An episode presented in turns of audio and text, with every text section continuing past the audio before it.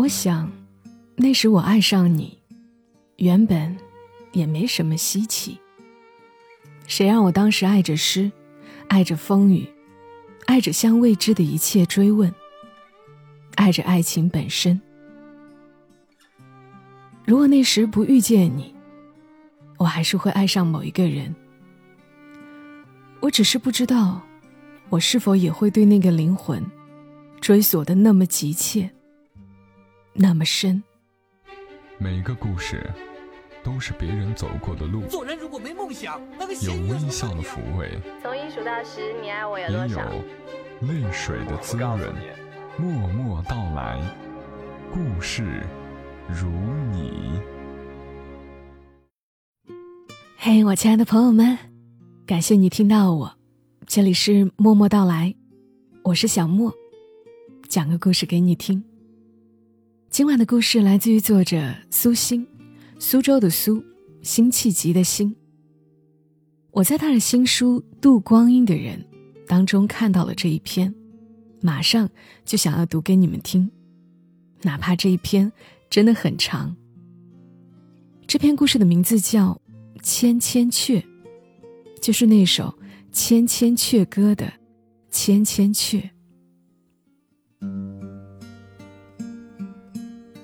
如果我有杜拉斯的才华和自信，我就会写道：我已经老了。有一天，在一处公共场所的大厅里，有一个男人向我走来。他主动介绍自己。他对我说：“我认识你，永远记得你。那时候你还很年轻，人人都说你美。现在我是特来告诉你，对我来说，我觉得现在你比年轻的时候更美。那时你是年轻女人，与你那时的面貌相比，我更爱你现在。”备受摧残的面容，但实际上我不能这样写。才华固然重要，自信则更重要。有人天生不怀疑自己的魅力，可以落落大方的昭告所有人，自己备受爱慕；有人则处于摇摆不定的怀疑之中。我有魅力吗？我值得别人来爱吗？事实上，前者不论样貌如何，总会比后者更受人爱。这是宇宙法则。你觉得自己有，你天然就会有。十五年前的我，当然不会是前者。六月末的清晨。我在长途火车的硬座上醒来。座位对面的男孩已经开始跟人打牌。他座位下放着一个编织袋，一直神神秘秘的，不告诉我里面装了什么。我打开自己带的软面抄，写下了一段日记。这是一趟从中原开到南国的火车。我原以为暑假期间人应该不多。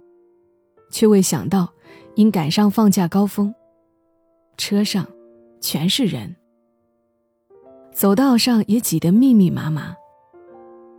因为不想从人群中挤过，我少喝水，也基本不吃东西。对面桌的旅伴已经换了两三波，原先是两位在郑州打工的江西男青年，一路上都拿着手机在打游戏。发信息。那时手机还是一种相对稀罕的东西。后来他们下去，上来了两个广东男青年，看上去像是发廊仔。他们拎着编织袋，让我猜里面是什么。我说：“是蛇吧？”他们抿嘴，神秘笑着，说：“下车再告诉我。”那其实是我第一次独自乘车远行。前一日清晨，我从郑州坐上这唯一一趟直达南国的火车，好友为我买了牙膏、饼干、水，送我到站台。我只是急慌慌赶车，并没顾上上演泪洒站台的情景剧。当天我穿一件黑白横条纹无袖短衫，一条卡其色长裤，踩一双红色绷带松糕鞋。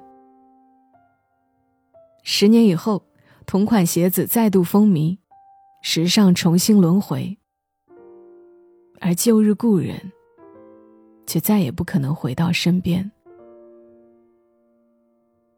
那时我还是一头短发。头发刚披到脖梗边。前晚舍友买了染发剂，在宿舍自己染发，我也跟着玩儿但又舍不得把头发都染黄，只挑染了额前的一绺。你看，这细节还宛在眼前。可是我们都已回不到当初的心情。上午十点多。火车在广东惠州停下，我背着一个双肩包，里面是几件衣服，拎着一个包，里面装着一本《红楼梦》，一个软面钞，以及带给你的礼物，一一下了车。南方的阳光哗的一下倒下来，我微微眯起了眼睛，脚步浮游不定。拎蛇皮袋的男孩从我身边快步掠过，擦肩时轻声对我说：“这袋子里就是蛇。”我看见你站在出站口的铁丝网后，白衬衫、黑长裤，戴黑色细框眼镜，手插在口袋里，等我。看见我，你抢上几步。伸出右手来握住我的左手，我扭动了两下手指，也就任你握着。因我一知道，你是看我脚软了，扶住我，倒也没有那么多男女情分。上了公交车，并排两个座位，你坐在我右边。熟悉我的人，都说我活泼。话多，爱玩笑，但坐在你身边，一时也没什么话说，也不好意思看你。再说，你也没什么好看的，厚厚黑发，浓浓眉毛，细细眼睛，薄薄嘴唇，一眼也就看完了，只好端正坐着，看窗外风景。我看窗外山水，却知道你在看我。目光灼灼，烧得我右脸微烫。我心里微叹一声，伸手去挡你的目光。不要看我，我总觉得自己不漂亮，被人打量总是不自在。你看我。我觉得自己骨架太大，眼睛太小，手掌太厚，腰太粗，脚掌太胖。我很想缩小一点儿，不这么高大，也别这么引人注目。于是你笑笑，讲了个笑话给我听。有个人对另外一个人说：“昨晚啊。”有四个人在船上打麻将，那么小的船，整整打了一夜，从来没见过瘾头那么大的人。另外一个人问：“那他们打麻将，你怎么知道的呢？”“瞎，船上没地儿坐，我站在水里看了整整一夜，怎能不知道？” 噗，我笑出声来，睨你一眼。下了车，再转一趟公交车，又下了车，再走一段路，已经到了某个小镇上。正是午后，日光浓烈，整个镇子像在沉睡之中。爬了七层楼梯，打开一扇门，就进入你的世界。在相识之前，我已经知道你很久了。高二时我就知道了你的名字。你弟弟手里那本古代文学读本的扉页上，龙飞凤舞的写着三个字。我看了一眼，问他：“是你哥哥吧？”他大为惊讶。你怎么知道？直觉。这三个字跟我没有什么关系，我并没有刻意要记住，却居然没忘记。我开始断断续续从你弟弟那里听到你的消息。你炒股赚了钱，你做了网站主页，你的女朋友送你九百九十九颗折纸幸运星。夏天你跟他们一起喝啤酒。喝完后，把空酒瓶顺着地面滚到屋角去，等等，并非刻意。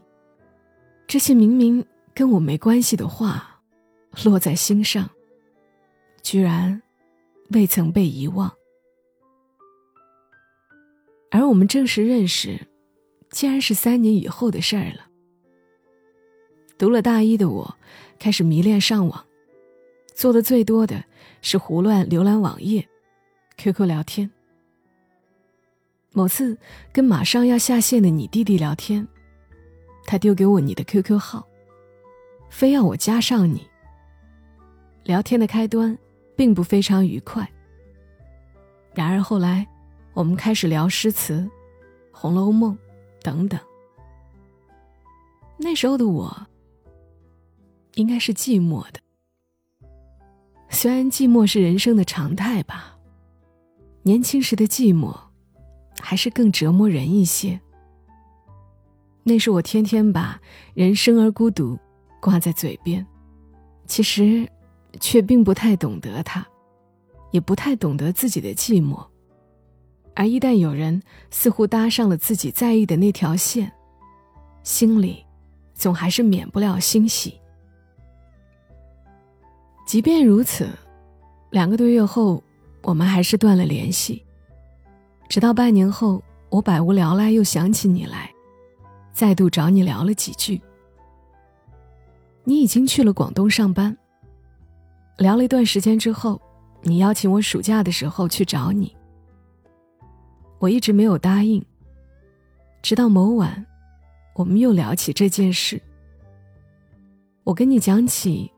古今坛盖里的一则小故事：一位瞎了一只眼睛的妓女，因为太穷，养活不了自己，就去京师谋生。遇见了一位特别喜欢她的少年。有人嘲笑这少年眼光有问题。少年很生气的回答说：“自从我跟他在一起，看天下所有人。”都多了一只眼睛。美丽的眼睛有一只就够了，要那么多做什么？你说，然后呢？我告诉你，我有一条腿不太好。你说，没事儿，你来，我挽着你走。这句话让我决定去见你。你所在的小镇，有山，有海，有巨大的山一样的云朵，缓缓的从空中走过。白天你要去上班，我一个人在空旷的屋子里待着。打开阳台的窗，让南方入热的风从窗口直灌进来。每天洗几件衣服晾晒，有一天风大，把一件衣服吹走了。巨大的云朵从空中走过时，在前方绿色的矮山上投下巨大的阴影，像是整座山都被烧焦了。夏天的白天真漫长啊，尤其是南方的夏天。卧室有一扇很大的窗子，晚上总看见对面有一盏昏黄的灯，彻夜亮着。某夜，窗缝中挤进来一只硕大的苍蝇，嗡嗡嗡，在屋里撞来撞去。街上卖的鲜荔枝，五块钱一斤，跟碧绿的枝叶一起售卖。芒果剖开，有滑白的鱼骨般的大核。炸过的花生米放在桌子上，半天皮就不再焦脆。楼下总有一户人家，上午十点左右会播放儿歌。五楼的住户开着门。主妇蹲着，撑开一块抹布，细细的擦地。晚上你回来，常常提着很多东西，菜、米、蛋、面等等，还有特意给我买的水果和零食。有时候是我做晚饭，这时候我会把你赶走，因为别人盯着我做饭，我会紧张到手足无措。然而你做饭时，却一定要我在旁边看着。我看着看着，会不好意思，常常转头去看西天的晚霞。那晚霞真的很漂亮。你做的饭也实在很好吃。饭后，我们往往是在阳台上，一人坐了一个凳子。你拿着竖笛。吹笛子，一支又一支曲子，很多是我没听过的。吹了一首歌，你就会停下来问我：“听过没有？”有时候我会接着未完的曲子唱下去，有时候我思索半天摇摇头，有时候我想都没想就说：“没有。”这时候。你常常做出愤怒状。前天不是听过的吗？银霞的劫。于是我从你那里知道了许多以前从未听说过的歌手，学会了一串心、兰花草、踏浪这些早期校园民谣。又一次，我们买了六瓶啤酒来拼酒对诗，一人说上句。一人以该句的末字为首字，说下句。说不上的就罚酒，两个人都有对不出的时候。但是我输了就乖乖喝酒，你输了却要我陪着喝，耍赖耍得我都急了，却觉得这赖皮里有着一点可爱。我一向自负博闻强记。在你面前，却吃了瘪。就是最普通的四大名著，你提出的问题，我往往回答不来。于是你瞪我一眼，开始给我讲故事。你甚至记得清诸葛亮舌战群儒时每个人的刁难，和孔明每次的机智应对，还有《西游记》里孙悟空大战长蛇怪，三次大喝。何方妖孽，报上名来。每次书上都写，内怪不答，只是舞枪，笑得我几乎咳嗽。那天我说白天无事可做，你顺嘴回答：“那还不如写诗呢。”于是我当真每天写一首现代诗，诗、歌、小说。这座安静的小镇，像是一座孤岛，周围都是空白。只偶尔用电话跟家人接一道线。跟你在街头买带着新鲜枝叶的荔枝时，我有十日久长之感。其实也不过才消磨了两周而已。第二个周日，你说手里没钱了。在考虑是不是要我回家去，过段时间再来。我以为你在开玩笑，又问了一遍：“是真的？”明天你就走吧，我请假送你。过段时间再来。我开始收拾东西，到卫生间去洗澡。出来看见你在客厅里坐着，桌上摊着我写诗的本子。见我过去，你就到卫生间去了。我拿起本子来看，《千千阙歌》，徐徐回望曾属于彼此的晚上，红红仍是你赠我的心中艳阳。如流洒泪，期望可体恤，兼见谅。明晨离别你，路也许孤单的漫长。一瞬间，太多东西要讲。可惜，即将再各一方，只好深深把这刻尽凝望。是我高二时就记住的字体呀，泪。一发不可收，你出来后，看见我在哭，问：“哭什么呢？”我不能成言，泪流满面的走到阳台上去。外面正在下雨，雨帘一扑，就扑到人面前来。你从背后抱住我，有一首歌是这样唱的：“喜欢你从背后抱着我的感觉。”我一边哭，一边又在心里忍不住笑你这种城市化的浪漫。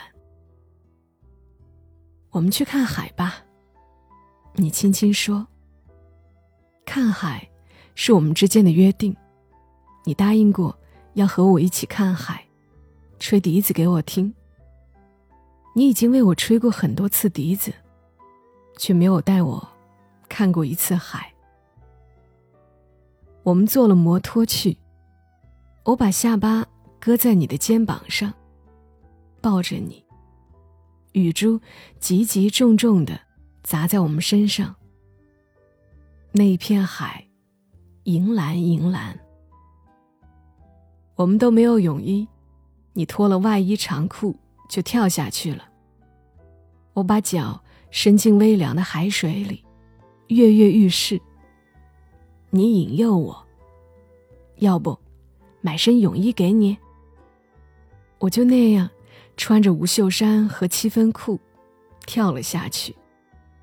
两个人都成了小孩子，摸了许多贝壳出来，捡一片好的，扔掉一片，再捡一片，又扔一片。你还捞了海沙来抹在我臂上。我是旱鸭子。你却动了游泳的心思了，让我坐在近水边的一块大海礁上，你一头扎进水里，游向远方。很久很久，才又见你在银子似的水波中游回来。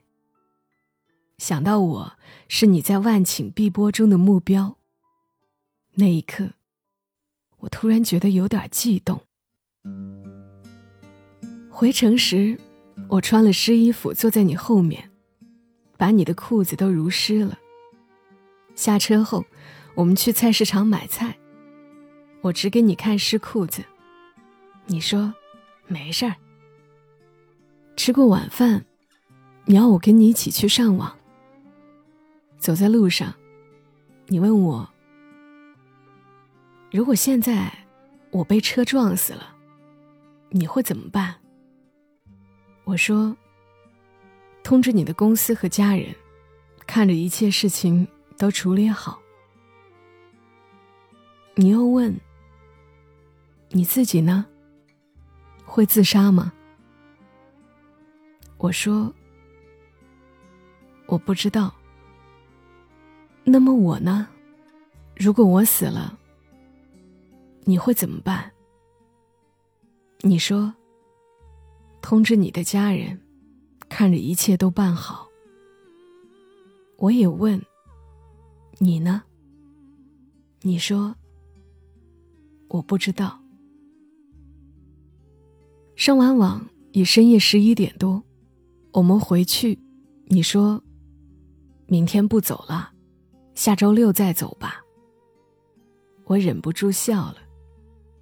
第二天，你交给我一百块钱，你说：“看看能不能坚持一周吧。”我笑笑，其实你不应该让我管账。你说为什么？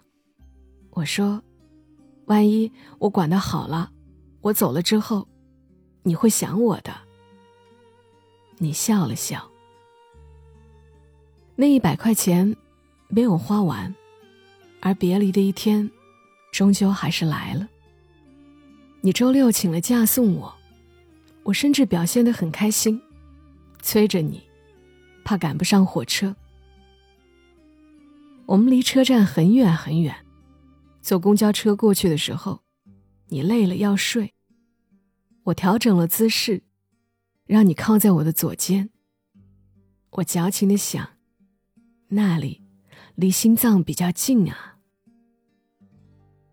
买完票，你和我一起在候车厅等。你告诉我晚上六点就没有回去的车了。我不安的看着你，很想和你吻别，可是我没有勇气。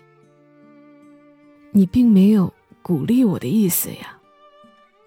我很理智的让你现在就走，不要晚了。你抽了一支烟，看了看我，真的站起来走了。我没有送你，只坐在那里，目送你走出视线。你真的消失了，我开始后悔，为什么没有吻你？我幻想你去而复返，抱着我说：“不要走了。”似乎过了半个小时。又似乎只有十分钟。你真的回来了，手里提了一大袋水果，坐下来把水果交给我，拿出一支烟说：“抽完这支烟，我再走。”我不安的一直盯着你的唇，那支烟抽完的真快啊！你把烟头扔在地上，踩灭。说：“我走了。”我急急的拽了一下你的袖子，你说：“嗯。”我终究没有那种勇气，又一次目送你离开，也知道你再也不会回来了。泪水慢慢涌上来，我弯下腰，捡起那个被你踩灭的烟头。把它包好，带在了身上。离开你回到家，第一天、第二天、第三天，忘记是第几天，思念像山谷中的一声尖叫，引来满山雪崩。当天坐在院子里，看着夏日傍晚满院余晖。当场落下泪来。从那一天起，思念渐渐成为一种习惯，随后变成温柔而沉重的负累。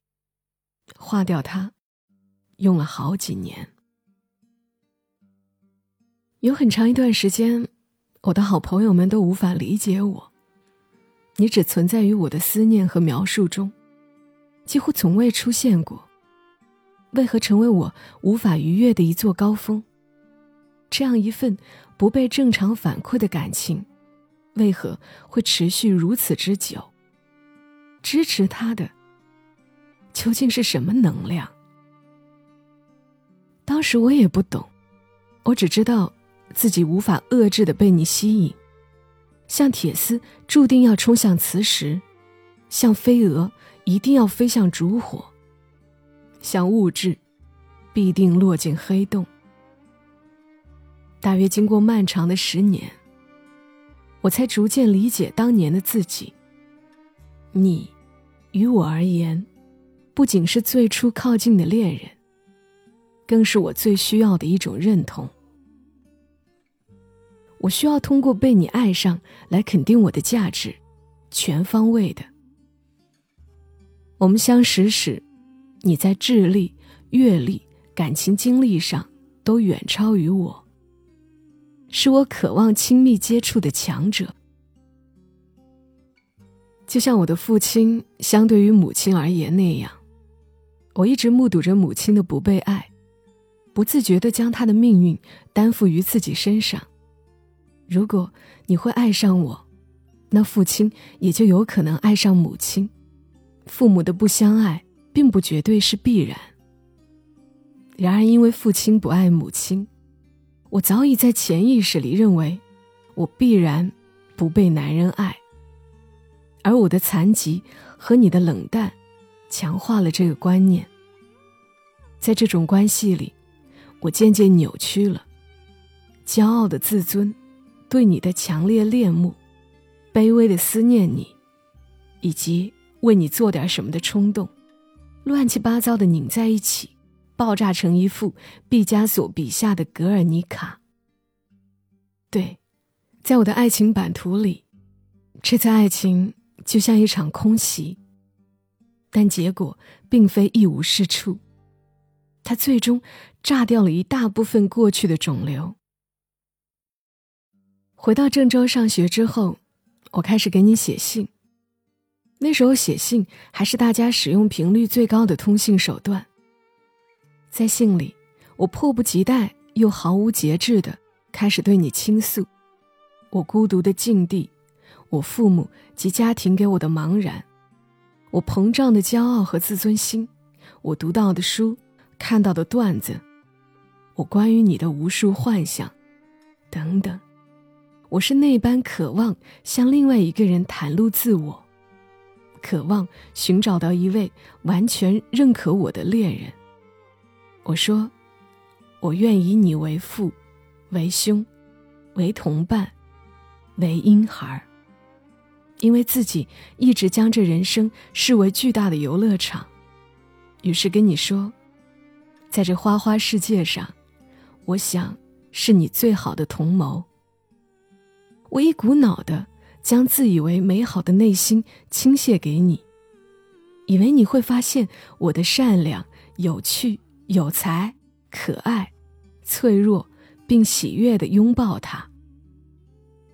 直到两年后，你的新女友告诉我，她觉得你太爱幻想了。我才确认，你到底如何看待这种倾诉。你打来的电话逐渐稀疏，从不回复我的信，QQ 消息也越来越少。终于那个下午，我已忘记自己在 QQ 上近乎哀怨的说了一句什么。你严厉的回复我：“你什么时候变成了要求这么多的人？”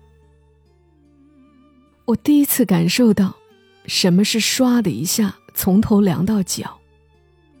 我呆坐在座位上，心口剧痛，全身冰凉，羞愧难当。而且心里清楚，我们完了。那不是我们最后一次通话。期末考试前半个月，大家都在备考的晚上，你突然打电话过来，不尴不尬的聊了几句。你问到我的学业，我无端觉得被轻视，语气生硬的说：“我这次期末一定会考好的。”你不再说什么，挂断了。那次我果然拿了奖学金，但你再也没有打来过电话。我们也几乎不在网上联系了。我们没有正式说过在一起，也没有正式说过分手。我们一直以来，我甚至无法将你定义为我的前男友。跟你分开三四年后，我在公交车上坐着。依然会因为想起你说过的笑话，而突然微笑起来。晚上关了灯，闭上眼睛，酝酿睡意时，许多凌乱的画面开始上演。一开始，我不知道自己竟然是在回忆。当我明白过来的时候，大颗大颗泪珠已经掉落在枕头上。我意识到自己在哭。把枕头翻个面儿，十分钟后，又湿透了。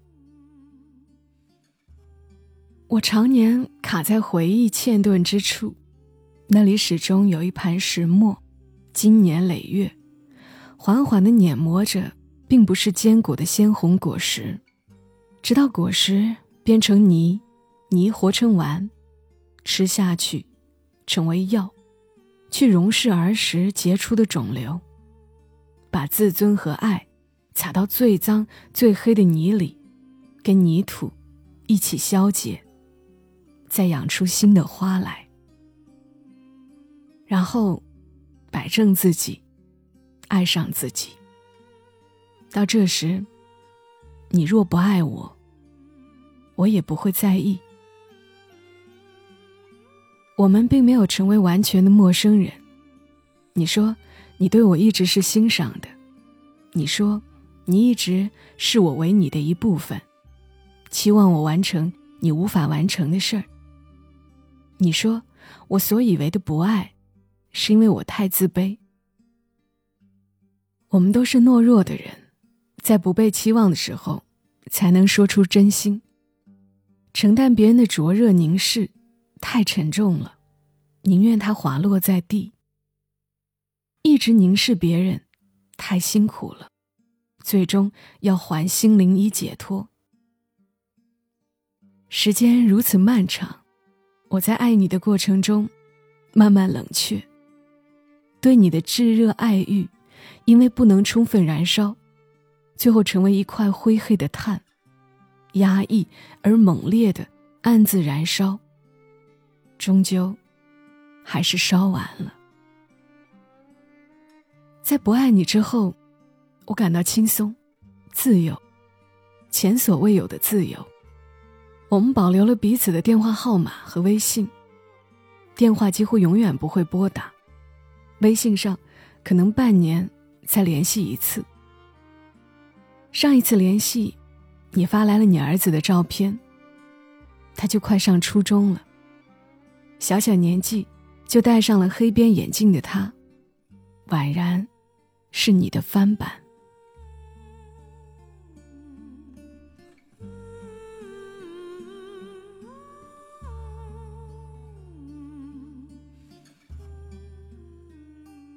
刚刚的文字，像一段长长的回忆录。